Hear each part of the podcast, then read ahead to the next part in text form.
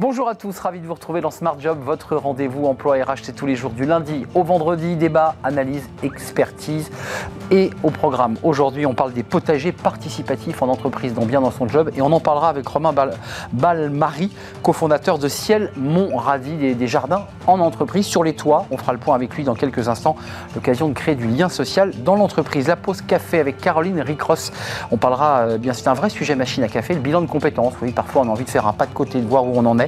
On en parlera avec elle dans quelques instants. Et puis le cercle RH, un grand entretien aujourd'hui avec Eric Albert. Il est psychiatre, oui, psychiatre et fondateur de YouSide.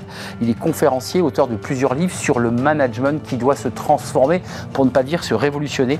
On fera le point avec lui évidemment sur eh bien, le travail et ses révolutions. Fenêtre sur l'emploi, on parlera de formation, un CFA 100% digital. François Bergerot sera notre invité, cofondateur de l'Atelier des chefs. Voilà le programme tout de suite, c'est bien dans son job.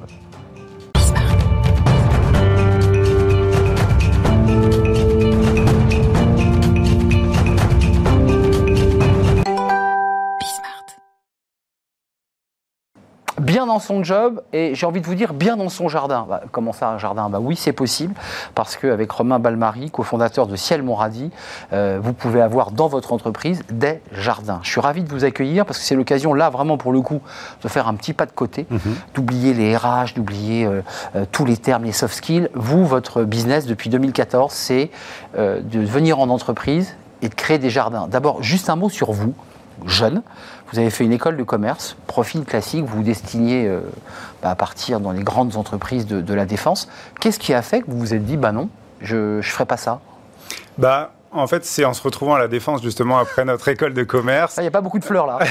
venant de la campagne, qu'on s'est dit bon bah le, job est super intéressant, mais l'environnement de travail dans lequel on est n'est pas très épanouissant, et donc on a envie de rapporter une parcelle de campagne au bureau pour euh, égayer un peu euh, le quotidien dans les entreprises. Attendez, vous venez de la campagne, c'est-à-dire que vous êtes un, entre guillemets un provincial, ce que je suis aussi mhm. d'ailleurs. Ça veut dire quoi? Ça veut dire que vous avez été habitué gamin à planter vos salades, à ramasser vos tomates, c'est ça le... Ouais, exactement, et avoir beaucoup d'espace euh, autour de nous, et puis aussi le potager, bah, c'est un lieu où on rencontre les voisins, on s'échange des graines, et c'est tout le lien social du jardin partagé qui nous manquait en entreprise et qu'on a voulu rapporter. Alors, c'est intéressant parce que c'est une démarche RH, ce n'est pas, pas un gadget. Les RH vous contactent Qu'est-ce qu'elles vous disent? Qu'est-ce que vous disent les services RH? D'abord parce que vous allez les prospecter, j'imagine. Mhm. Puis ils vous disent, mais nous, ça nous intéresse. Qu'est-ce qu'elles cherchent à travers vos, vos, potagers? Parce que ce sont des potagers. Mhm. Bah, les entreprises, elles cherchent euh, de l'attractivité déjà. Euh, comment j'attire des talents? Comment j'attire les meilleurs talents? C'est encore plus vrai avec la généralisation du télétravail. Puisque si mon euh, bureau, c'est dans mon salon, bah, pourquoi j'irais travailler chez un tel plutôt que chez un tel autre? Donc ça, c'est la première, le premier moteur pour les, les RH. Le deuxième moteur, c'est comment je crée de la cohésion, du lien social pour faire en sorte que les gens soient heureux, épanouis dans leur entreprise et donc comment je les garde. Quoi. Donc c'est la rétention qui est le troisième volet de, du pourquoi on est sollicité par les DRH. Vous avez des formateurs Certains sont des jardiniers, d'autres en reconversion.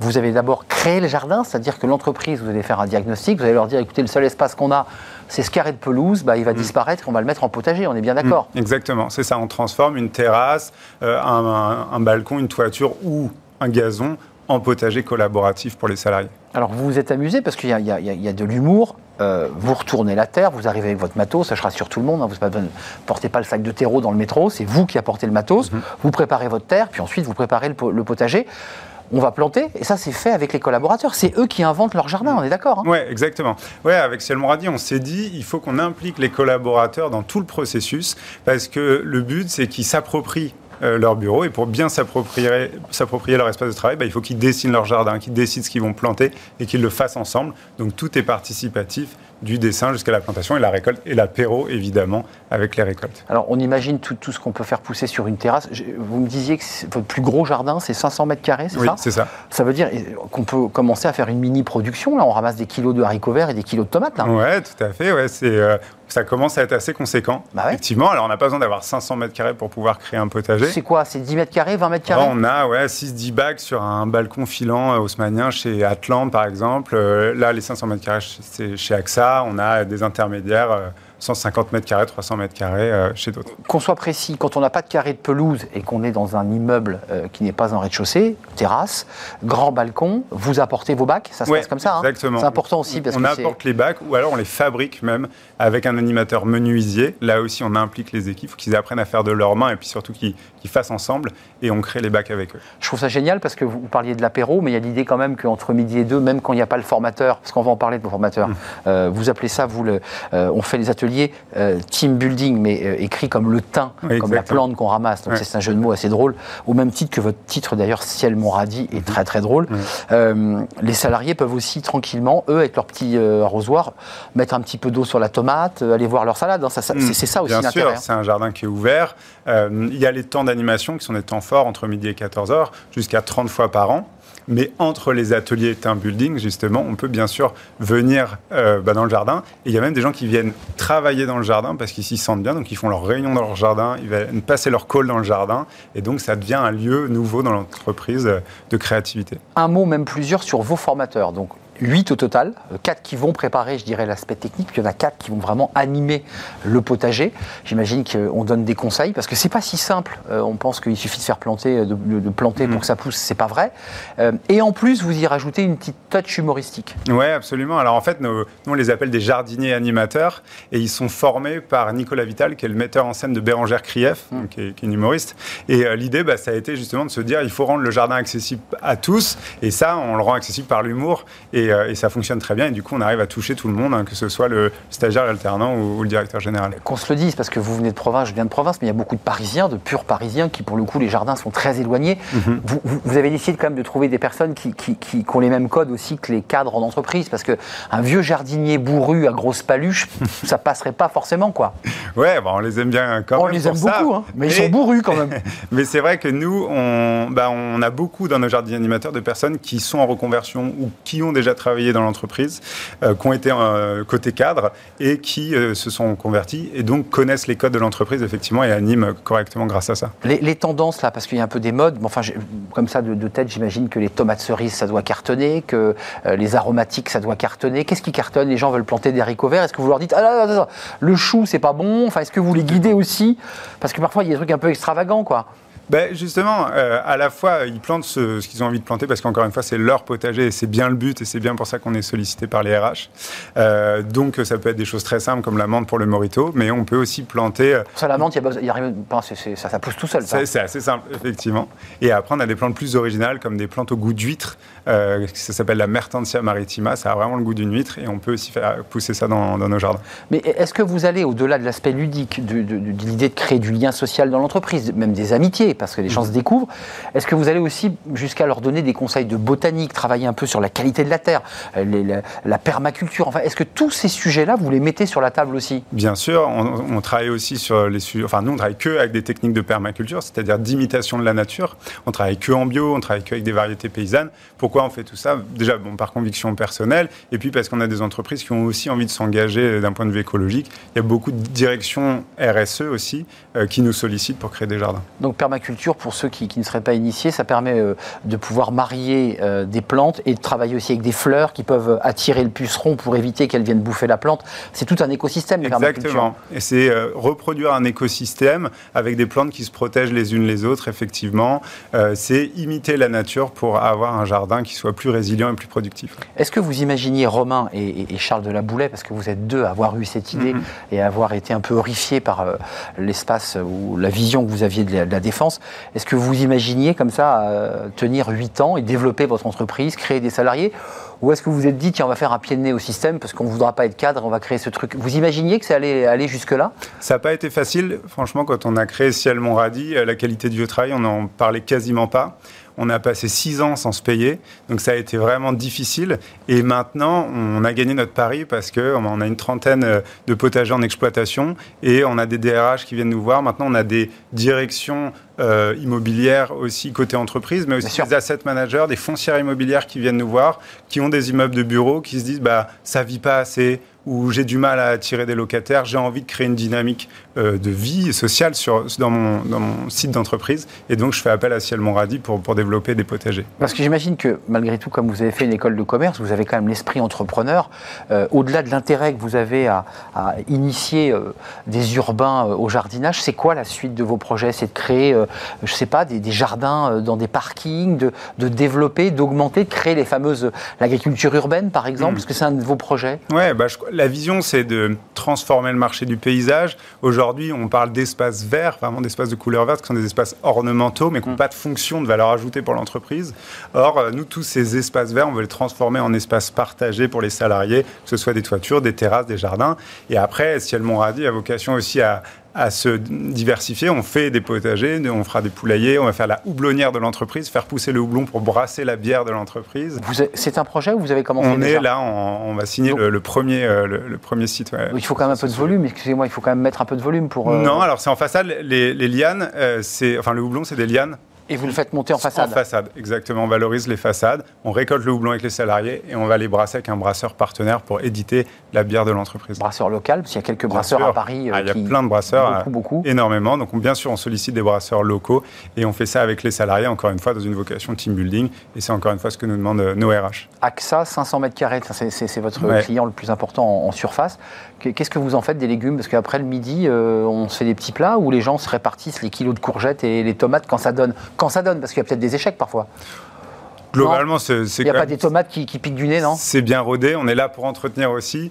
Euh, donc, quoi qu'il arrive, ça pousse bien et ça produit bien. Et on fait euh, bah, toujours euh, team building, team building, atelier de cuisine avec les récoltes, avec les collaborateurs, grand apéro. On se retrouve. C'est aussi l'occasion pour les DG, les, les DRH de prendre la parole euh, dans un moment convivial pour. Euh, et dans un espace convivial. Et dans un espace convivial. qui n'est pas le bureau, qui n'est pas l'ordinateur, c'est euh, en plein air. Dehors, ça fait du bien. Et après ces années de confinement, ça fait du bien d'être dehors aussi. Ah ouais, grâce à Ciel, mon, mon radis, les DRH peuvent faire passer des, messages en, prenant un radis. Parce, que les radis, j'imagine que ça pousse bien aussi chez vous. Ça pousse très bien, très facilement. Merci Romain d'être venu nous, voilà, nous mettre un peu de, non pas de verdure, mais, mais voilà, nous oxygéner un peu euh, avec Ciel Montradi, euh, créé en 2014, une entreprise à 8 ans. Mhm. Euh, ça marche très très bien. 20 000 collaborateurs hein, déjà ont participé au team, au team building. Mhm. J'aime beaucoup, le, j'aime beaucoup le, mot, et puis tous les projets que vous avez en cours, notamment les, le, houblon et, la brasserie.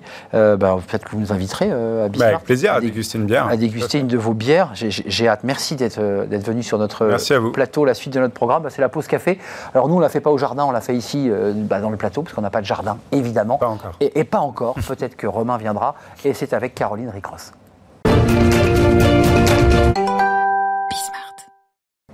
La pause café, c'est un sujet de pause café, le bilan de compétences. Bonjour Caroline Ricross. Bonjour Arnaud. Vous avez choisi ce sujet parce que c'est souvent un sujet de machine à café, parce qu'on peut faire un pas de côté et euh, on se dit, tiens, si je faisais un bilan de compétences, euh, c'est quand même un dispositif qui, depuis ces dernières années, connaît vraiment un, essor très important. Oui, alors ce dispositif, il existe depuis 1991. Euh, c'est un outil d'accompagnement qui, en ce moment, semble connaître quand même un, regain d'intérêt. Mm. Alors d'abord, il faut savoir que le bilan de compétences, c'est une formation qui est payante. il est régi par le Code du travail et comme son nom l'indique, il permet en fait à un salarié de faire le point sur bon, bah, ses compétences, ses aptitudes, ses envies professionnelles, mais également euh, ses euh, aspirations. Donc, euh, il n'amène pas forcément une reconversion professionnelle radicale, mais en fait, il permet de réfléchir sur ses, sur ses c'est une photographie. Même en interne. Ouais, c'est une photographie de soi-même, en fait, un peu. C'est un peu ça. Selon la Caisse des dépôts qui pilote le compte personnel de formation, le CPF, 85 000 demandes de financement de bilan de compétences par le biais donc, du CPF ont été validées en 2021. C'est un chiffre en augmentation de 63,5% en un an. C'est vraiment un record.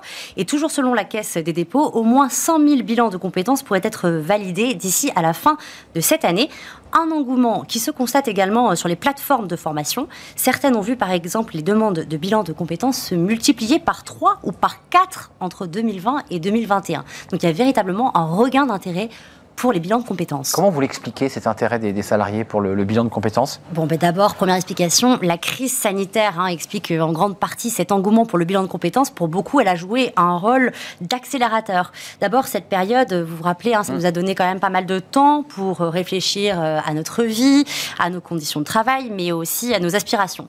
Et euh, d'après un sondage OpinionWay publié en octobre dernier, 33% des personnes interrogées estiment carrément avoir perdu tout sens en leur activité professionnelle. Cette réflexion de cette perte de sens au travail a donc conduit certains à vouloir euh, changer de voie ou en tout cas à mmh. réfléchir sur comment améliorer leurs conditions de travail. Et puis cette euh, remise en cause, certains en fait y ont été obligés. Hein.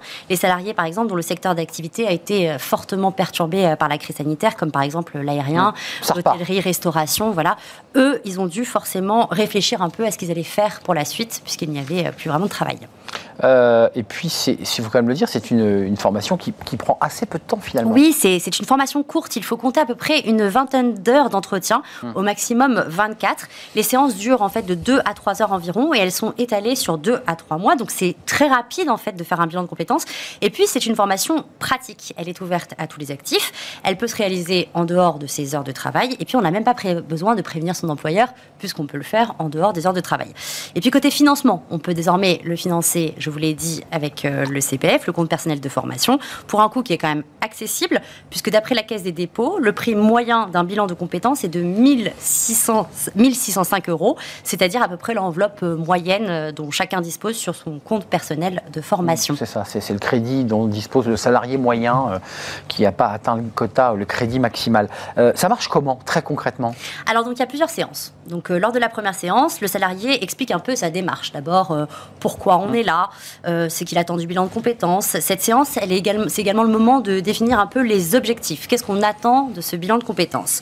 Ensuite, lors des autres séances, le salarié va lister, parfois même trouver, parce qu'il n'en a pas conscience, ses compétences et ses aptitudes professionnelles. Ces séances vont aussi être l'occasion de clarifier ses motivations, de savoir véritablement ce qu'on veut. Et puis, à chaque séance, on est accompagné d'un consultant qui va aider le salarié à identifier par exemple ces fameux soft skills dont on parle beaucoup ces mmh. derniers temps, ou lui proposer des questionnaires ou des tests de personnalité pour que le salarié découvre véritablement son profil.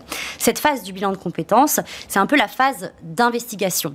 Son objectif, c'est de permettre au salarié de bien analyser cette situation pour ensuite savoir s'il doit rester dans son travail, changer de poste ou s'il doit... s'apercevoir qu'il s'est trompé lui-même. Hein. Bien sûr, ou même s'il doit penser à une reconversion professionnelle. La plupart du temps, il est quand même conseillé d'espacer les séances un peu hein, euh, pour permettre aux salariés de réfléchir un peu euh, voilà, à lui, à soi-même, etc. Et puis le dernier rendez-vous, le consultant propose une conclusion et remet en fait euh, aux salariés une synthèse écrite, assortie un peu des moyens pour parvenir à, ce que le salarié souhaite. voilà. c'est quoi concrètement les résultats? Parce qu'on voit bien le processus, c'est aussi un travail, c'est un travail très intérieur sur soi-même, hein, le bilan de compétences. Vraiment, on se remet en question, on, essaie, on, s'explore. C'est quoi le résultat résultats concrets de ces bilans? Est-ce qu'on a des chiffres? Est-ce que ça marche? Est-ce que ça euh, fonctionne ou pas? Alors, on n'a pas de chiffres sur le taux de réussite hein, de cette formation, mais si cette dernière amène un changement de travail, alors là, les résultats ne sont pas très bons. D'après euh, une enquête réalisée par UKG dans plusieurs pays du monde et publiée en avril dernier, 6 Français sur 10 qui ont changé de travail durant la, la période de pandémie regrettent leur décision. Donc, c'est 62% des personnes en France qui disent avoir changé de travail durant la période de cette pandémie qui estiment qu'en fait, elles étaient euh, plus satisfaites euh, dans leur euh, ancienne activité. Un taux qui est bien supérieur que chez nos voisins parce qu'ils ne sont par exemple que 46% en Allemagne, 39% au Royaume-Uni et 34% aux Pays-Bas à regretter leur choix. notre bilan de compétences, si on peut le faire, hein, nous Français, Arnaud, c'est que définitivement nous sommes des sacrés râleurs, les Français quand même. Ah, on est des râleurs? Quand même. On est des râleurs, donc parfois on a envie de s'arrêter pour savoir si on est sur la bonne route ou ça, pas. Et finalement, euh, et puis, on chemin. Bah, c'est ce que vous dites, parfois on rebrouche chemin parce qu'on se dit qu'après tout, on y était bien là où on était. Donc bilan de compétences. Donc c'est parfois utile pour se conforter aussi là où on est assis. C'est ça. Merci Caroline Ricross pour cette euh, pause café consacrée à un sujet parce que des, milliers, pour pas dire des millions de salariés se sont penchés sur ce bilan de compétences. Merci de nous avoir rendu visite. On se retrouve la semaine prochaine pour euh, de nouvelles aventures. on fait une courte pause et on accueille dans le grand entretien aujourd'hui aujourd'hui, c'est le cercle RH, Eric Albert. Alors, il est à la fois psychiatre, c'est sa formation, puis il a créé euh, YouSide, et on va parler avec lui du management, de la révolution du, travail, et de la manière dont bah, justement ces managers doivent se positionner à l'égard des collaborateurs, parce que c'est devenu évidemment beaucoup plus complexe. On va faire le point avec lui, c'est la révolution du, du travail, avec Eric Albert, juste après la pause, on le découvre.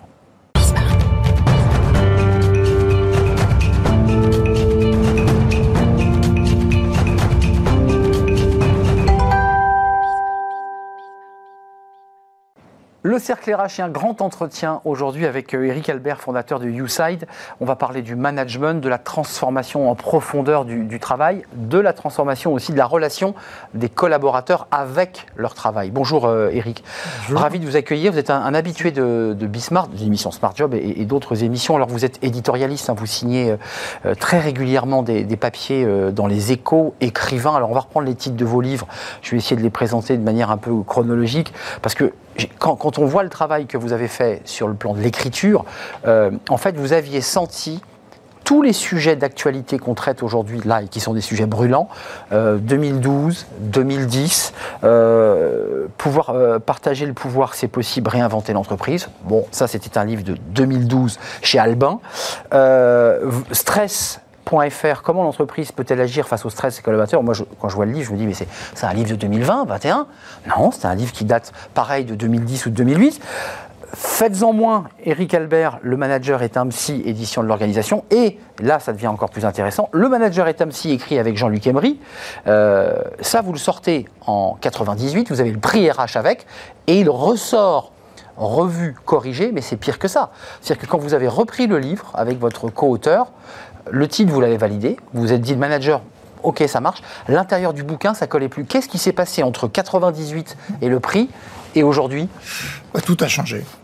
Absolument tout. Et en relisant le livre, euh, on était parti euh, à la demande de l'éditeur pour le, réajuster. Hmm. Et en relisant, on n'était plus d'accord avec nous-mêmes sur rien. Donc vous-même, j'exagère. Vous, aviez, vous aviez quoi? Pivoté? Vous aviez évolué? C'est-à-dire que les, sujets étaient très différents. Les sujets, euh, euh, quand on était euh, dans, dans, dans, les années 98, l'énorme problème était comment est-ce que le manager passe du rôle d'expert à celui de manager. Et, quand je et en fait, beaucoup des managers étaient ce qu'on qu'on dirait nous des contremaîtres, c'est-à-dire des gens qui restaient experts et qui s'intéressaient pas aux individus. Mm. Cette mutation, tout le monde l'a comprise. Et pourquoi le manager est un psy? Parce que la matière du manager, c'est l'humain. Le dire à l'époque, c'est une révolution parce que l'homme était considéré comme un outil qu'on utilisait. Et, là, euh, le, chemin s'est fait, début des années 2000, tout le monde a compris que la plus grande richesse, c'est les hommes, etc., et qu'il faut comprendre les individus. Mais euh, la problématique aujourd'hui, elle est extrêmement différente, puisque le rapport de force entre les salariés et l'entreprise, c'est complètement rééquilibré. Mmh. Pour ne pas dire inversé presque. Voire inversé dans certaines circonstances. Que euh, les, le lien à l'entreprise n'a plus rien à voir. que la façon de travailler et ce que j'attends de, de ce que me donne l'entreprise, ça n'a rien à voir. En 98, personne ne parlait de raison d'être. Hmm, c'est vrai. C'était un mot qui n'existait pas. Ça n'existait pas. c'est vrai. Donc euh, on disait faut donner du sens. Ok, bon, très bien, un peu. Enfin bon, euh, c'était accessoire. Le, le, pour, dans une école de commerce, les jeunes qui sortaient d'une école de commerce ne se posaient pas la question de savoir si c'était utile à la planète. Ils grimpaient l'échelle de la hiérarchie, avançaient, fonçaient. Voilà. on, voit bien, qu'aujourd'hui, cette question de comment est-ce qu'on interface l'inspirationnel d'un côté l'opérationnel qui est dans ma vie quotidienne. L'inspirationnel, c'est ce qui me donne de la fierté, de l'an, qui me porte, qui, qui, euh, qui, qui, qui, me, qui fait que j'ai des choses, j'ai un, souffle qui m'habite. L'opérationnel, c'est la cohérence entre ce qu'on me demande et les moyens qu'on me donne et les gens qui sont autour de moi. Mmh. Et l'émotionnel, qui est ce que je ressens, euh, mon feeling quotidien et comment je ressors le soir de mon boulot. Mon envie, mon désir. Euh, Exactement ou, ou ma peur, mon inquiétude, ou mon désengagement, euh, mon désengagement, eh bien, ces trois dimensions-là, aujourd'hui, le cœur de l'entreprise, c'est comment vous articulez ça. C'était pas le sujet à l'époque. C'était à qui en fait à l'époque On recrutait On ne se posait pas ces questions, on n'avait pas les questions, beaucoup moins les questions de, de, de, l'utilité de l'entreprise. Le Bicorp n'existait pas. Hmm. Euh, euh, euh, est-ce que certification extrêmement difficile à, acquérir d'ailleurs Très difficile à acquérir, mais dont on voit bien, ce qui est très nouveau, c'est comment on équilibre les parties prenantes dans l'intention dans, qu'on a vis-à-vis d'elles. Ben, tout ça n'était pas des sujets, c'est devenu des sujets. Euh, donc vous avez revu, réécrit, donc c'est même pas une. Ah, on a réécrit. Vous n'avez pas retoiletté votre livre, vous avez réécrit fond en comble, donc cette nouvelle version qui, va, qui sort et qui est sortie chez Erol.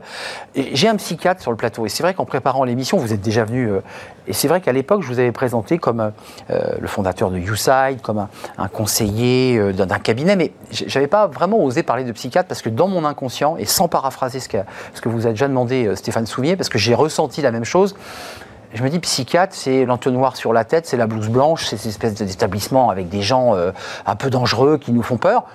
Je me dis, qu'est-ce que vient faire un psychiatre et qui a consacré une partie de sa vie professionnelle hein, mmh. Euh, avec euh, des cadres, des managers, des décideurs? Racontez-moi, comment Parce que vous partez de loin quand même. Hein. Il, il amène deux choses. Il amène une approche scientifique de la compréhension des comportements et du jeu relationnel. Or, pas se tromper. Quand on est un cadre d'un certain niveau, euh, ce qu'on appelle un haut potentiel, tout votre, avenir se, fera. Donc vous êtes, quand vous êtes à ce niveau-là, vous êtes intelligent, vous êtes international, vous avez un bon, un bon track record, vous avez déjà fait tout ça. c'est acquis ça. C'est acquis. Mais c'est acquis, Dieu merci, pour la plupart des, des gens qui sont à un certain niveau. Tout le reste se fait sur les comportements et, là, et là c'est chez vous, là. Enfin, je veux dire, Et là, et là bah comment on travaille dessus de façon scientifique Bien sûr. Et vous voyez, euh, euh, euh, parce que on est sur ces sujets-là, la plupart du temps, les gens racontent n'importe quoi. Et le nombre de théories loufoques qui peut exister sur ces sujets-là, il y, en, a à l'appel. Donc nous, ce qu'on amène, c'est une approche rationnelle, scientifique, validée, qui, qui repose sur la psychologie scientifique. Justement, rentrons un peu dans la salle des machines parce que, en plus de ce diplôme de, médecin psychiatre, vous vous êtes intéressé à la psychopathologie, la psychobiologie des comportements. Ça veut dire qu'avec ce bagage, euh, ce track record, le vôtre, vous êtes capable de quoi faire de, pouvoir apposer des, modèles, de pouvoir, avec votre regard, avoir un, discours qui ne soit pas des sciences sociales, mais un vrai discours scientifique oui. sur des attitudes. C'est ça le. Voilà, c'est comment est-ce qu'on comprend d'abord, comment est-ce qu'on fait une lecture des comportements, comment est-ce qu'on aide les gens à, à comprendre que leur enjeu est autour de ça, mais surtout comment est-ce qu'on développe de la méthodologie. Qu'est-ce que j'importe moi? Moi, je suis psychiatre comportemental, comportementaliste, donc euh, dans mon métier, je travaille sur l'anxiété. Enfin, je Vous travaille avez travaillé sur, le stress, l'anxiété. L'anxiété. Et donc, comment est-ce que j'aide un anxieux qui a une émotion très très forte? Par exemple, quelqu'un qui est agoraphobe, qui n'arrive pas à sortir de chez lui, euh, qui a une émotion très très forte à l'idée de. ou, qui a une phobie sociale, qui ne peuvent pas aller dans les endroits où il y a, y a du monde.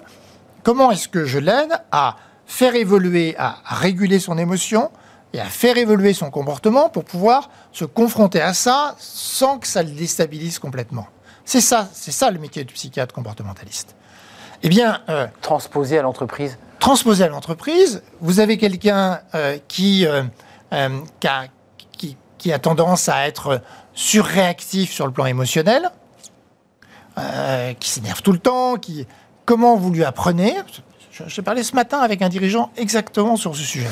Qui avait, qui avait cette ce matin-là, ce matin, un, un dirigeant d'un très grand groupe donc euh, membre de COMEX d'un très grand groupe, qui explique que, ben, que, que, son sujet, c'est que il ne crée pas de sécurité psychologique autour de lui, parce que dès que quelque chose l'irrite, il s'énerve. Et donc il en a pris conscience parce que donc il, en, il en prend conscience. il, a, alors il en a pris conscience par le 1, 360. Hmm. Donc il a eu des retours des gens sur lui-même. D'accord. Et ça lui est revenu, paf, en plein, en plein et, Et la question, et, là, sa première réaction, c'est de dire ouais, c'est vrai, j'apprends rien. Je suis comme ça. on me prend comme je suis, quoi. Finalement, finalement, ça marche. Et là, on le fait réfléchir, on lui dit mais, ok, ça marche, mais euh, c'est quoi la conséquence pour les gens? Alors, il dit bon, bah, les gens font plus gaffe à ce qu'ils me disent. D'accord, mais concrètement, ça veut dire quoi, les gens font plus gaffe? Bah, euh, non, mais je vois bien, euh, ils me disent pas tout. On est d'accord. Là, vous l'amenez Et- à dire ça. Et alors? Bah donc. euh, Où est ça le remonte problème? pas. et là, et, hein, et là, très vite, il passe de je suis comme ça à c'est vrai que en, f- en étant comme ça, je limite ma performance. Bien sûr. Et, et donc, euh, à partir de là, donc, euh, comment est-ce qu'on l'aide? À identifier son émotion et une fois qu'il a l'émotion, à ne pas avoir ce qu'on appelle dans notre jargon un comportement émotionnel, c'est-à-dire un comportement qui ne vise qu'à répondre à votre propre émotion. Donc à le canaliser. Donc, euh, euh, le, comportement émotionnel, c'est je suis irrité, je gueule. Et j'ai le sentiment que ça me soulage. Ça me défoule, quoi. Et, et- et alors, pourquoi est-ce que c'est émotionnel? C'est parce qu'il est, c'est seulement centré sur ce que je ressens et, et- et ça, c'est complètement indépendant de l'effet produit. Or, un dirigeant, son sujet, c'est quel effet il produit sur les autres. Bien sûr. Donc pour ça, il faut qu'il soit clair sur l'effet qu'il veut le produire. Déjà. La plupart du temps, il n'y a pas réfléchi. Mais quel- Parce que c'est émotionnel et qu'il est dans les espoirs de spontanéité. alors, mais même à l'avance, il ne se dit pas, euh, je, euh, je veux produire tel effet, il est, il est spontané. Et la spontanéité, bah, ça nous limite. Donc, euh, il doit savoir quel effet il veut produire. Et puis, une fois qu'il sait quel effet il veut produire, comment, quand il est irrité, il arrive à produire quand même, avoir ce qu'on appelle, nous, un comportement stratégique, c'est-à-dire avoir, un- à- avoir l'effet que je veux produire sur l'autre. Et donc à contrôler. Et donc, euh, euh, donc, vous voyez, de- à quoi ça sert d'être psychiatre? C'est d'être très méthodologique pour aider quelqu'un à évoluer là-dessus. Juste par rapport à vos clients, parce que j'ai vu que vos, vos deux, notamment vos deux dernières tribunes, l'une qui parle de la manière dont Poutine a été mal informé et qui ramène à, ce- à cette question-là d'ailleurs, pensant qu'il allait envahir euh, l'Ukraine en trois jours, et il s'aperçoit que c'est pas le cas. Et ça revient à ce que vous nous dites. Exactement ça. Mal informé, les gens ont peur de, de l'informer et, et le laissent aller dans le mur. Ah, exactement. C'est ça ce que, ce que on vous lui dit évoquez. ce qu'il a envie d'entendre, Hmm. Parce que c'est trop dangereux. Ah oui. Si je lui dis pas ce qu'il a envie d'entendre, Ah oui. je suis un opposant. Je suis menacé illico. Donc, euh, et, et- et ce faisant, évidemment, ça, ça conduit à l'erreur. Et on le voit dans l'entreprise où il y a parfois des sortes de, de collaborateurs courtisans qui, qui bah, trouvent formidable sans jamais challenger le décideur et au final bah, euh, la boîte y, va a, pas. il y a presque toujours. On est d'a- non mais je, je- je restais, euh, je mettais un peu de marge. Alors, ça, ça dépend un peu des dirigeants, mais, mais C'est compliqué pour éviter ça, Bah ouais. éviter ça est très compliqué. On est d'accord. Et puis dans une autre euh, tribune, euh, vous évoquez alors une chose intéressante, c'est le débat de la grande démission et qui revient finalement au cran en dessous. C'est-à-dire qu'on on quitte le COMEX, là, là vous accompagnez des décideurs, des dirigeants, ceux qui ont le, le pouvoir euh, suprême, j'allais dire. Puis en dessous, il y, a, il y a les corps intermédiaires, les managers. J'aimerais qu'on s'y arrête un instant parce que vous vous y intéressez, vous dites qu'ils doivent être des psys, et il y a déjà des études qui sortent sur la grande démission aux États-Unis, et on voit quand même qu'une des causes, c'est pas uniquement les bas salaires, dit cette étude, c'est en particulier le management toxique. Oui. Et ça, ça alors pour le psychiatre, c'est un sujet d'investigation formidable. Parce que tout le monde pense que la grande démission, euh, c'est un sujet de salaire, et des, les salaires ont beaucoup augmenté aux États-Unis. Et, Bah non, et, ouais. et- et- et les études montrent que c'est n'est pas une question d'argent. Exactement. Les études montrent que c'est avant tout une question de qualité de vie au travail, de mode de management, de respect qu'on a vis-à-vis des individus, euh, de, de- de leur capacité à, à se développer et, et, toujours pareil, de se sentir utile à quelque chose. Et donc, euh, de fait, ça, ça met le management de proximité en première ligne. Mais le management de proximité, il ne faut pas se tromper.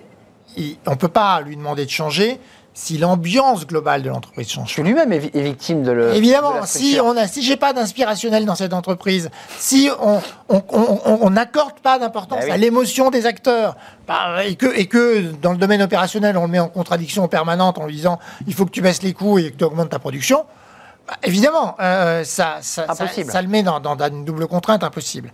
Donc euh, euh, de fait, c'est ce qui est ce qui est absolument clair, c'est que tout le monde se pose aujourd'hui cette question, indépendamment de la grande démission. Tout le monde a la question de la rétention. Tout à fait. Comment je, je retiens les gens Et la tendance naturelle, de nouveau, c'est de faire des plans de rétention, c'est-à-dire, je vous mets de l'argent, mais que tu toucheras que dans 3 ans ou dans 4 Pour ans. t'empêcher de partir. Voilà, si tu restes. C'est une carotte en fait. hein. Exactement. Et, à mon avis, on est à côté du sujet. Le sujet, à nouveau, de la rétention, c'est comment je crée un, un net promoteur score des salariés qui fait que Bien sûr. quand je suis dans un dîner, je dis, mais moi, je, je travaille chez YouSide. Et, non, mais, moi, moi, moi, tu me proposes 20% de plus, je n'irai pas. Les ambassadeurs de leur entreprise dans leur vie sociale. Exactement. et qu'ils soient eux-mêmes porteurs des valeurs de l'entreprise, du side et de quelques entreprises, parce qu'il y a quelques entreprises qui, qui font cela. Qui font cela, et, là, ça marche du feu de Dieu. Et, et- et- Mais quand même, sur les managers, parce que vous les avez étudiés à travers le stress, à travers l'anxiété, à travers euh, tous, tous ces sujets qui, qui sont évidemment euh, au cœur de l'entreprise, est-ce qu'on doit repenser le recrutement des managers? Je m'explique aujourd'hui, et vous l'évoquiez tout à l'heure, on, prenait des experts euh, dans leur domaine. Il fallait qu'ils soient experts, qu'ils connaissent le marché, le métier. Et on s'est aperçu finalement que ces managers avaient sûrement une grande technicité, mais ils étaient incapables d'ouvrir leurs portes, d'échanger un café, de pouvoir dire et d'être humain. Est-ce qu'il faut repenser même la, manière dont on recrute et sur les choix et les critères de recrutement de ces managers? Alors, ce que je crois, c'est que les, managers, et, plus qu'avant d'ailleurs, le manager aujourd'hui, il est, il est quand même primum- primus inter pares, Oui. et il faut qu'il soit expert, il faut qu'il comprenne, et de plus en plus, les managers sont des gens qui switchent de je fais, je fais faire. Hein, C'est le manager qui ne fait que faire faire et qui, euh, qui- qui- a un sujet de légitimité. Donc ça passe pas là, hein, ça, ça Ouais. passe moins en tout Ça cas. passe beaucoup moins. Hein, donc, euh, euh, il, Ouais, faut les, porte fermée, il balance des mails quoi. il faut les deux. Première chose. Hein, il faut être, faut être expert et il faut. Mais ce qui est vrai, c'est que le manager, il doit aimer les individus. Et ça, c'est parfois c'est la partie. euh, et, le le mystère qui lui recrutement, manque. hein. le recrutement, c'est là-dessus. C'est que, ok, t'es, t'es très bon, t'es, Ouais, un- tout- tout- toutes les t'es- cases, t'es euh. un super informaticien, mais est-ce que t'aimes les individus? Est-ce que t'aimes euh, euh, développer quelqu'un, le faire bouger, lui donner du feedback, euh, le, le faire faire avancer, grandir. gérer les désaccords euh, euh, Est-ce que t'aimes ça? Parce que si tu n'aimes pas ça, et là, c'est- par rapport, parce que la, la grande différence entre l'expertise et, et- et l'humain, c'est que l'expertise, si vous êtes, vous bossez beaucoup et que vous maîtrisez complètement votre expertise, vous êtes très bon, vous êtes sûr, ça marche à tous les coups. L'humain, Ah, c'est pas au psychiatre. euh, ça marche jamais à tous les coups. C'est pas une science exacte. C'est pas une science exacte. Et, et, et, et- et il faut beaucoup plus d'humilité. Euh, je, je peux essayer de créer les conditions, je fais le maximum. Et parfois, parfois il me faut beaucoup de temps, même en, me donnant beaucoup de mal pour y arriver. Et puis parfois, il y en a avec lesquels je reconnais que je n'y arriverai pas et il faut qu'on s'en sépare. C'est-à-dire que si vraiment on- n'y arrive pas, faut surtout pas non plus s'accrocher à tout prix. Trouver la bonne distance. En fait. Voilà. Euh, le, le télétravail, à l'aune de, de- de vos travaux, de, de tout ce que vous avez, euh, parce que vous êtes beaucoup intéressé au stress et aux angoisses, alors on a vu les effets positifs du télétravail, parce qu'effectivement, moins, moins de déplacements, on peut travailler à domicile. Pour ceux qui avaient un jardin, il y a un côté confortable. Et puis de l'autre côté, on a aussi quand même une montée de stress, des burn-out, des maladies euh, euh, psychiques de plus en plus importantes. Vous, vous- vous devez évidemment être traversé par tous ces sujets. C'est quoi? C'est le verre à moitié vide, le verre à moitié plein? Ou est-ce que globalement le télétravail, c'est quand même meilleur euh, pour le salarié que, que- que néfaste? Comment, comment vous situez ça? C'est dans, dans la graduation Alors, de- deux points. C'est d'abord ça. Un, ça dépend des individus, évidemment. D'accord. Donc, euh, euh, deux, le full télétravail est par essence dangereux. C'est confortable et dépressogène. On se ramollit, quoi. Ben, c'est pas qu'on se ramollit, c'est que euh, on perd quelque chose de absolument central au travail, une grande partie de, de- de ce qui est central, qui est le plaisir. C'est que euh, le plaisir, je l'ai dans la relation, je l'ai parce qu'on est là, parce qu'on discute. Mais on serait en Teams, Ça serait moins sympa. ça serait moins sympa. euh, je, Je ferais déjà un peu autre chose. euh, je, et, et- On et aurait je, nos téléphones, Et on je ne aurait- serais pas du tout dans la relation. Hmm. Et Pour vous, c'est ça finalement le sel du travail. bah, le sel du travail, C'est ça. c'est le jeu relationnel avec les autres.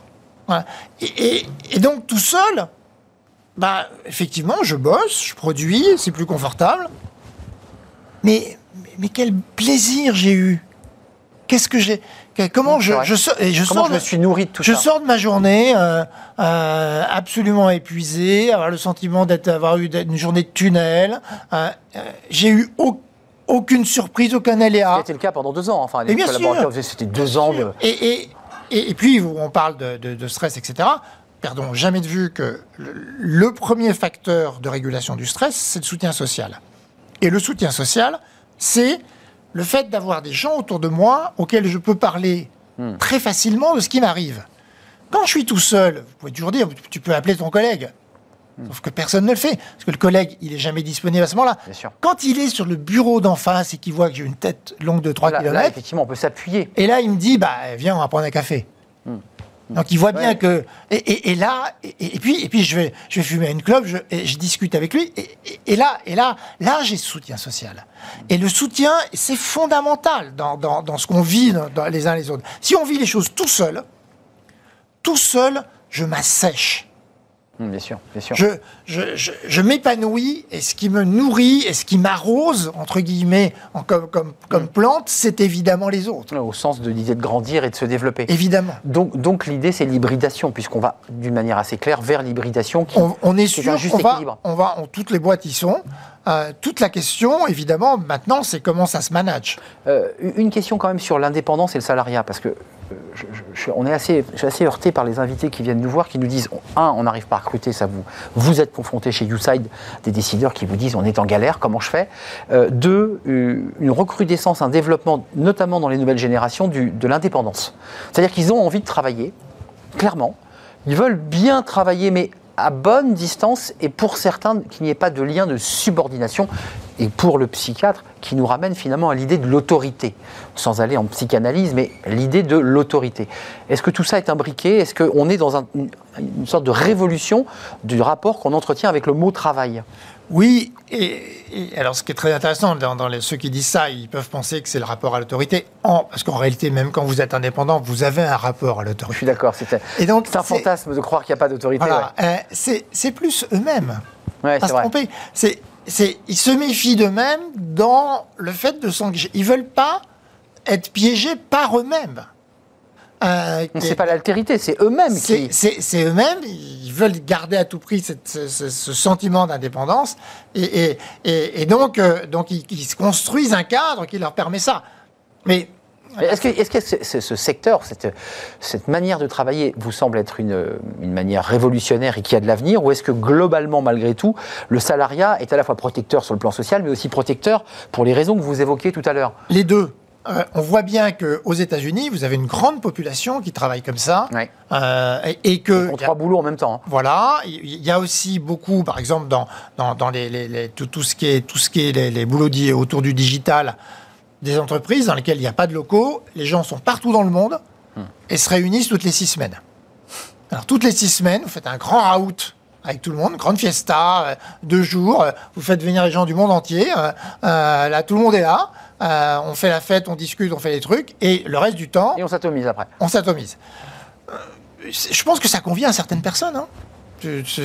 Mais là, là où il ne faut pas se tromper, c'est que ce qui était confortable dans le salariat, c'est que l'entreprise, d'une certaine façon, euh, prenait en compte et prenait en charge votre développement.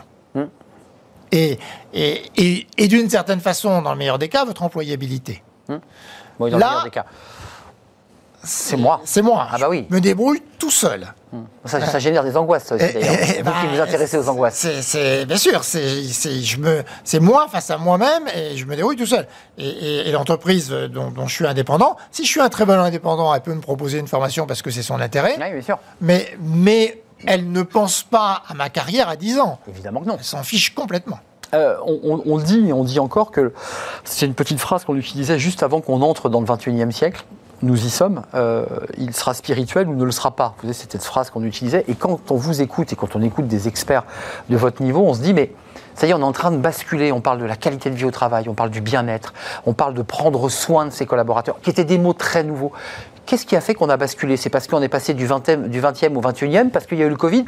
Qu'est-ce qui fait qu'aujourd'hui on met l'homme dans sa dimension émotionnelle, presque spirituelle, au centre? Ce qui, il y a 10 ans, n'était pas le cas. Qu'est-ce qui s'est passé Oui, et, et vous voyez, quand j'ai commencé, je vous ai dit, il y a l'inspirationnel qui se rapproche du spirituel.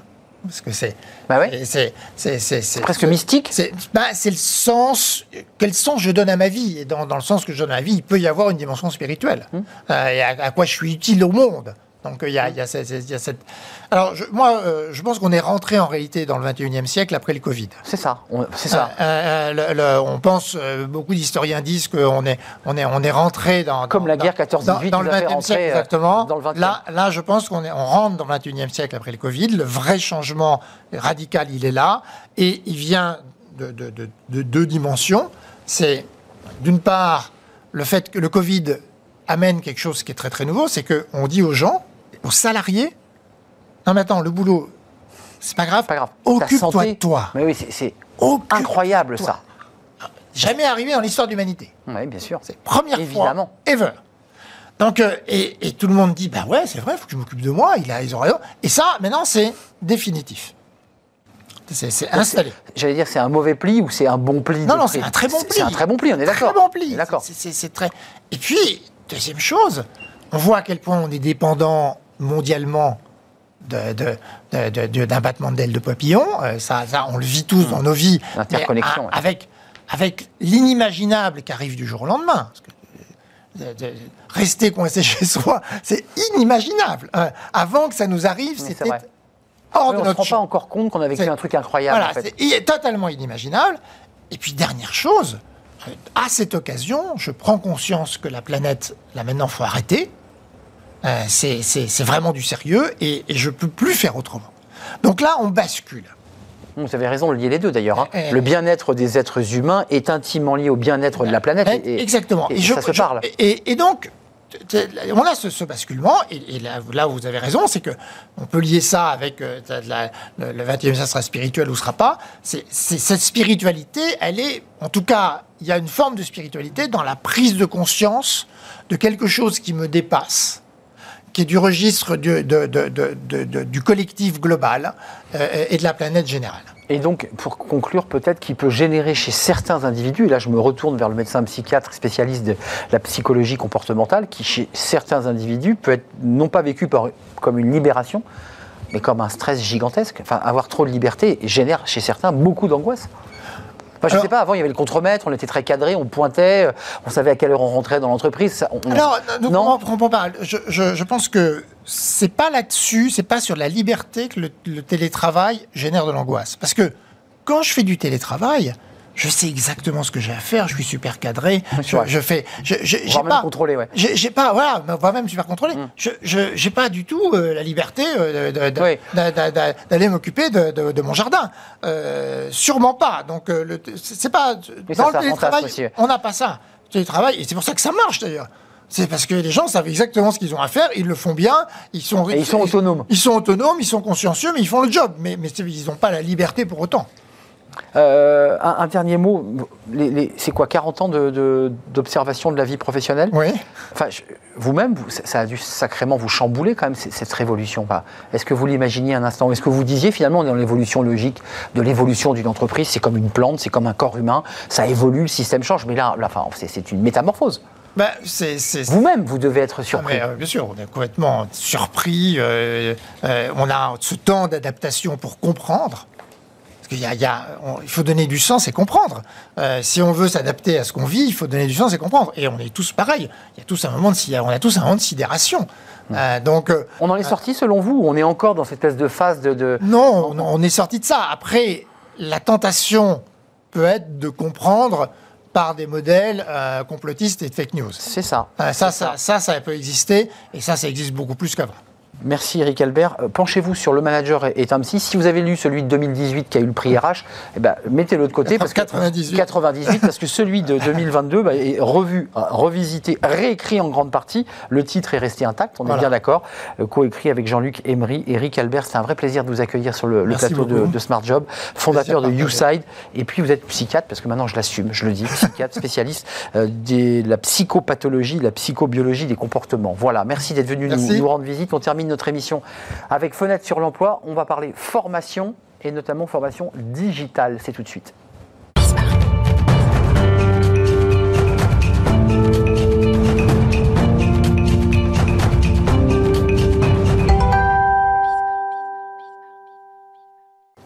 Fenêtre sur l'emploi. On va euh, bah, manger, non, mais on va parler cuisine avec François Bergerot. Bonjour François. Bonjour. cofondateur de l'Atelier des chefs, comme son nom l'indique, on va bien sûr parler cuisine, formation. Alors commençons par le début, parce que 2004, et ça on en a beaucoup parlé, l'Atelier des chefs, vous êtes trois avec votre frère, et puis un, un chef cuisinier, un cuisinier, vous faites de la formation. euh, certifiée pour un public de demandeurs d'emploi, euh, et vous leur apprenez donc à faire de la cuisine. Euh, et puis là, vous basculez et vous dites, mais finalement, autant aller plus loin et créer un CFA 100% euh, digital. Comment s'est passé ce, passage, cette Alors, il y, a même eu trois étapes. Au début, on fait des cours de cuisine, grand public, pour réapprendre aux gens à cuisiner. Et là, on crée euh, des envies de, devenir professionnel. Et en fait, on, on comprend à ce moment-là que on est en train de changer la perception des gens par rapport à ces métiers de la cuisine.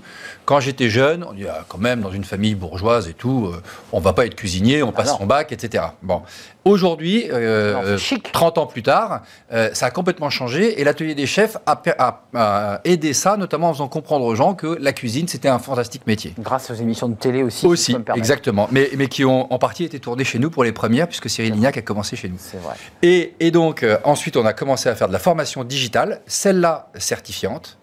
Et effectivement. Calliope euh, AFNOR. Hein. Exactement. Mm. Et donc, euh, formation digitale d'abord à la cuisine, et puis maintenant, on fait d'autres métiers de l'artisanat. On appelle ça les métiers de la main et de l'humain, donc euh, de la coiffure, de l'esthétique, de la avez élargi, On a élargi au nombre de métiers. Et puis, effectivement, depuis le 11 avril, on a lancé notre CFA 100% digital. Alors, ce qui est vraiment intéressant avec le numérique, parce qu'autant on critique ce numérique pour plein de choses, parce qu'on dit qu'Internet, il y a des choses horribles, mais là, c'est vraiment l'effet positif du numérique. C'est-à-dire que grâce à cela, j'habite Châtellerault, euh, mais moi j'habite à Lorient, euh, je peux m'inscrire à CFA 100% digital et je fais vraiment la technique de l'alternance, on est d'accord Exactement. Et en fait, c'est un, un côté assez formidable parce que, donc, un, la formation digitale vous permet de vous former avant même d'avoir quitté votre job. Donc quand vous savez que votre métier est un peu sur la sellette ou co-caisse, et eh ben vous vous formez le soir, le week-end avant de, de, ne plus avoir de métier. Donc ça évite de se retrouver dans cette période qui est horrible où tout d'un coup on n'a plus rien. Et puis dans le cadre du CFA, euh, on sait que dans un CFA, le but c'est de proposer de l'alternance mmh. et donc une partie en entreprise. Et très souvent, notamment pour ceux qui habitent dans les milieux ruraux, bah il y a une problématique qui est l'entreprise le CFA et là où j'habite. Et je fais que des bornes en voiture ou en mobilette. Exactement. Parce que j'ai 50 km pour aller au resto, mais j'ai aussi 40 pour aller à l'école et c'est injouable. Et c'est injouable. C'est ça. Et c'est injouable. Et donc en fait, là, un, on résout le problème de la mobilité, c'est-à-dire que tout d'un coup, je n'ai plus que l'entreprise, je, dois aller sur l'entreprise. C'est ça. Et la partie théorique, eh ben, je peux la faire, notamment pour la cuisine, quand je suis en coupure, donc entre le matin et le soir, plutôt que de retourner dans un CFA un lundi, un mardi ou autre entre mes deux coupures, eh ben, je peux faire un peu de théorie. Euh, un, détail pratique, c'est important qu'on l'entende, c'est-à-dire que vous, vous, donnez quand même à ces élèves qui vont préparer un, CAP, ces alternants, il y a quand même une petite liste de courses, parce qu'il suffit d'avoir cuisiné pour s'apercevoir qu'on n'a pas le bon couteau, qu'on n'a pas forcément euh, la planche qui va bien. Enfin, tout ça est préparé pour que en visio, euh, en distanciel, donc, il ait tout le matos, hein, parce que le prof, il est, il est, il est quand même en cuisine, lui. Hein. Ouais, ouais. Donc en fait, nous, tout le contenu est asynchrone, donc on l'a préparé et il est enregistré euh, euh, via des vidéos, des PDF. Euh, Donc il peut arrêter son écran Exactement. Et en fait, le, ce qui est formidable, c'est qu'en fait, tout d'un coup, le cours va à la vitesse de l'élève et non pas l'inverse. Et donc, quand on est très rapide, eh ben on va vite. Et puis quand il y a des choses qu'on maîtrise moins bien, eh ben on peut revenir trois fois sur une notion et il n'y a pas un professeur qui dit écoute, tu nous embêtes, il y a une classe à faire avancer. Hmm. Donc ça, c'est effectivement euh, ce qui est fondamental du digital. Et la deuxième chose, en effet, on vous dit bah, pour pouvoir faire TTP, travailler, nous envoyer tes travaux pratiques, parce que nous, il faut quand même qu'on juge au fur et à mesure que vous avez bien progressé, eh bien, il faut t'équiper de tels ustensiles et, voilà les recettes que tu vas devoir faire. Mais attendez, il vous envoie un bœuf bourguignon par la poste? Comment il fait là euh? Non, en fait, ce qu'il faut bien comprendre, c'est que les métiers de l'artisanat au sens large, c'est toujours la même chose, toujours la même recette. C'est à la fois des ustensiles, mmh. des ingrédients, des techniques et un process. D'accord? Et donc, en fait, nous, à partir du moment où on demande à quelqu'un de faire quelque chose, on sait qu'il va devoir utiliser tels ustensiles, tel ingrédient, telle technique, selon tel process. Et donc, en fait, il va nous photographier toutes les étapes de son avancée. Ah, donc il est obligé, lui, quand même, de bosser un peu. Ouais. Et c'est processé de manière étape par étape. Exactement. C'est-à-dire pour savoir s'il a bien coupé sa carotte, par exemple, euh, il y a une technique de l'émincer, j'imagine. Ouais. Euh, ça, il a photographie. Exactement. Je vous donne un exemple tout bête. Euh, nous, quand il doit ciseler des herbes, eh bien, on va lui demander de nous montrer sa planche après. Bien sûr. Et si la planche est toute verte, on dit non, tu les as écrasées. Tu ne les as pas bien coupées. Donc il faut que tu tires ton couteau. Voilà. Et en fait, qui est une vraie technique de doigt et de. Qui est une vraie technique de doigt. Et en fait, nos chefs, euh, mais nos experts, plus que nos chefs, parce que c'est vrai sur tous les métiers, ils sont capables de voir tout le process qui a été fait et donc de dire tu n'as pas bien fait, donc le résultat ne sera pas bon. Mais en fait, le résultat n'est pas important. Ce qui est intéressant, c'est tout le process en amont. Donc ça veut dire que tout ça asynchrone, avec une progression pédagogique qui va emmener votre élève, euh, qui peut être d'ailleurs un jeune ou pas un jeune, il y a des conversions aussi, j'imagine, euh, jusqu'au CAP. Puis après, le CAP, bah, c'est quand même un diplôme national. Oui. Donc là, il va passer réellement en grandeur nature, passer le CAP, on est d'accord hein Diplôme de l'éducation nationale. Donc euh, ce n'est pas nous qui disons si la personne est apte ou pas, c'est l'éducation nationale au même titre que n'importe quel euh, euh, candidat. Euh, techniquement, il n'y a pas eu ça s'est bien passé, l'idée de faire des formations 100% digitales sur des métiers de la main, où très souvent, spontanément, on pense que le, chef doit quand même être au-dessus de l'épaule de, de, l'étudiant. comment ça s'est passé pour le faire certifier, basculer vraiment en 100% digital? En fait, nous, on n'a rien fait certifier, puisque notre seul euh, euh, jury, j'allais dire, c'est celui de l'éducation nationale. Si on avait 0% de réussite à la fin au CAP, bon, bah, ok, ça ne fonctionne pas. Comme on est à 99% de réussite, on peut prétendre que ça fonctionne à peu près bien. Oui, on peut prétendre. D'ailleurs, même vous avez des retours des patrons des restaurants où, il y a les alternants, parce que vous avez des relations avec eux, évidemment. Qu'est-ce qu'ils vous disent, justement? Parce que eux, ils n'ont pas été formés en digital, ces, chefs. Non, alors. Ils ont été formés à l'ancienne. Je veux dire, c'est très amusant, parce que quand on a créé l'atelier des chefs, euh, les cuisiniers nous ont regardé avec un œil un peu goguenard. Ils ont dit, donc, les cours de cuisine comme ça en une demi-heure, euh, n'importe quoi, etc. Puis finalement, ils se sont dit, tiens, c'est assez amusant. Ils ont complètement changé la logique de, de, la restauration. Et quand on a lancé nos formations digitales, bah, au début, c'était pareil. Tout le monde s'est dit, n'importe quoi, ça ne peut pas fonctionner. Et puis en fait, euh, ça fonctionne très bien et tout le monde aujourd'hui euh, applaudit des deux mains. Combien, combien d'élèves là? Parce que comme ça cartonne et que globalement ça fonctionne pour des raisons pratiques, les parents doivent être intéressés de dire à leur fils mais va plutôt en digital au lieu de faire 50 km, on n'a pas les moyens de t'acheter une voiture et j'en passe des, meilleurs. Concrètement, ça, ça, dit quoi là? Il y a un engouement majeur pour le 100% digital? Au moment où je vous parle, on a 5000 personnes sur la plateforme. Euh, donc c'est-à-dire, comme la plateforme est ouverte pendant deux ans, c'est des gens qui sont arrivés sur les deux dernières années. Mais donc on a 5000 personnes qui aujourd'hui euh, prépare un CAP, quel qu'il soit, avec nous euh, concrètement, on va sur votre site, l'atelier des chefs, euh, je m'inscris, si j'ai envie de complètement changer de métier, je veux passer le CAP, je m'inscris, en fait, j'ai un petit test, il y a un truc... En fait, vous, vous, vous, vous demandez de l'information, là on va vous appeler pour essayer de comprendre votre projet et peut-être vous orienter en vous disant non mais oubliez, c'est pas fait pour vous, ou au contraire, c'est un super projet, allez-y, foncez, voilà comment on va le faire. Avez-vous un employeur? Voilà, et, et, en fait, donc quand c'est le CFA, on va vous, on va vous valider vos capacités à être apprenti. Une fois qu'on a validé cette capacité à être apprenti, alors ensemble, on va essayer de chercher une entreprise qui va vous accueillir. Donc vous accompagnez aussi euh, le stagiaire, enfin l'étudiant, à, trouver l'employeur. Alors oui, euh, on n'est pas malheureusement. Parce souvent c'est une galère. Hein. Malheureusement, on n'est pas encore capable d'être présent dans tous les villages de France, donc quand il faut trouver un petit pâtissier, un petit boulanger, un petit cuisinier, euh, euh, c'est un peu compliqué. Mais nous, on est partenaire des très grands, euh, des très grands groupes. Hmm, bien sûr. Un, mot, vous parlez de pâtissier et de cuisinier. c'est deux CAP différents ou c'est un tronc commun? Deux, CAP différents. Donc la personne vous dit, moi je préférais plutôt travailler en boulangerie-pâtisserie. Oui. et l'autre dit... boulanger ou CAP pâtisserie. Donc on est sur deux filières différentes et vous êtes capable de répondre à ces besoins. Oui. C'est génial. 5000, aujourd'hui, au moment où on se parle, il y a 5000 étudiants. Oui. Euh, répartition homme-femme, c'est quoi le. C'est assez, euh, assez équilibré. En fait, comme on a beaucoup, beaucoup de reconversions, en fait, euh, eh bien, c'est très équilibré. Beaucoup de reconversions. C'est des gens qui ont envie de changer de vie et qui, tout d'un coup, ont envie de donner ce qu'on appelle maintenant donner du sens. sens. Voilà. C'est ça. Et donc, euh, euh, au-delà de donner du sens, en fait, ils en ont marre de faire quelque chose de répétitif depuis 20 ans. Ils ont envie de changer de vie et, et, donc ils vont faire quelque chose de manuel, euh, ce qui est assez excitant. tous nos métiers, tous les métiers auxquels on forme sont non délocalisables sont partout en France. Euh, donc, euh, et euh, il y a des embauches sur tous les métiers Clairement. dont on parle. notamment les, métiers de la, coiffure, de la cuisine, de la pâtisserie. Enfin, il y a des, des, manques. Et puis aussi des, aides à la personne, puisque vous travaillez sur ce sujet. Et, maintenant, même le bâtiment. Et le bâtiment. Merci de nous avoir rendu visite. C'est voilà, votre énergie est, forte sur ce, sur ce sujet. François Bergerot, merci, cofondateur de l'Atelier des chefs 100% digital, c'est des CFA. Allez jeter un œil si vous avez 40 ans, que vous avez marre de votre ordinateur. c'est peut-être l'occasion de changer de vie. Merci à vous. Merci François de nous avoir rendu visite. C'est la fin de notre émission. Merci à toute l'équipe. Merci à Théo pour la réalisation. Merci à Héloïse pour le son. Merci à Fanny Griesmer évidemment. Et merci à Lily qui nous accompagne. Merci à vous pour votre fidélité. Je serai là demain. D'ici là, portez-vous bien. Bye bye.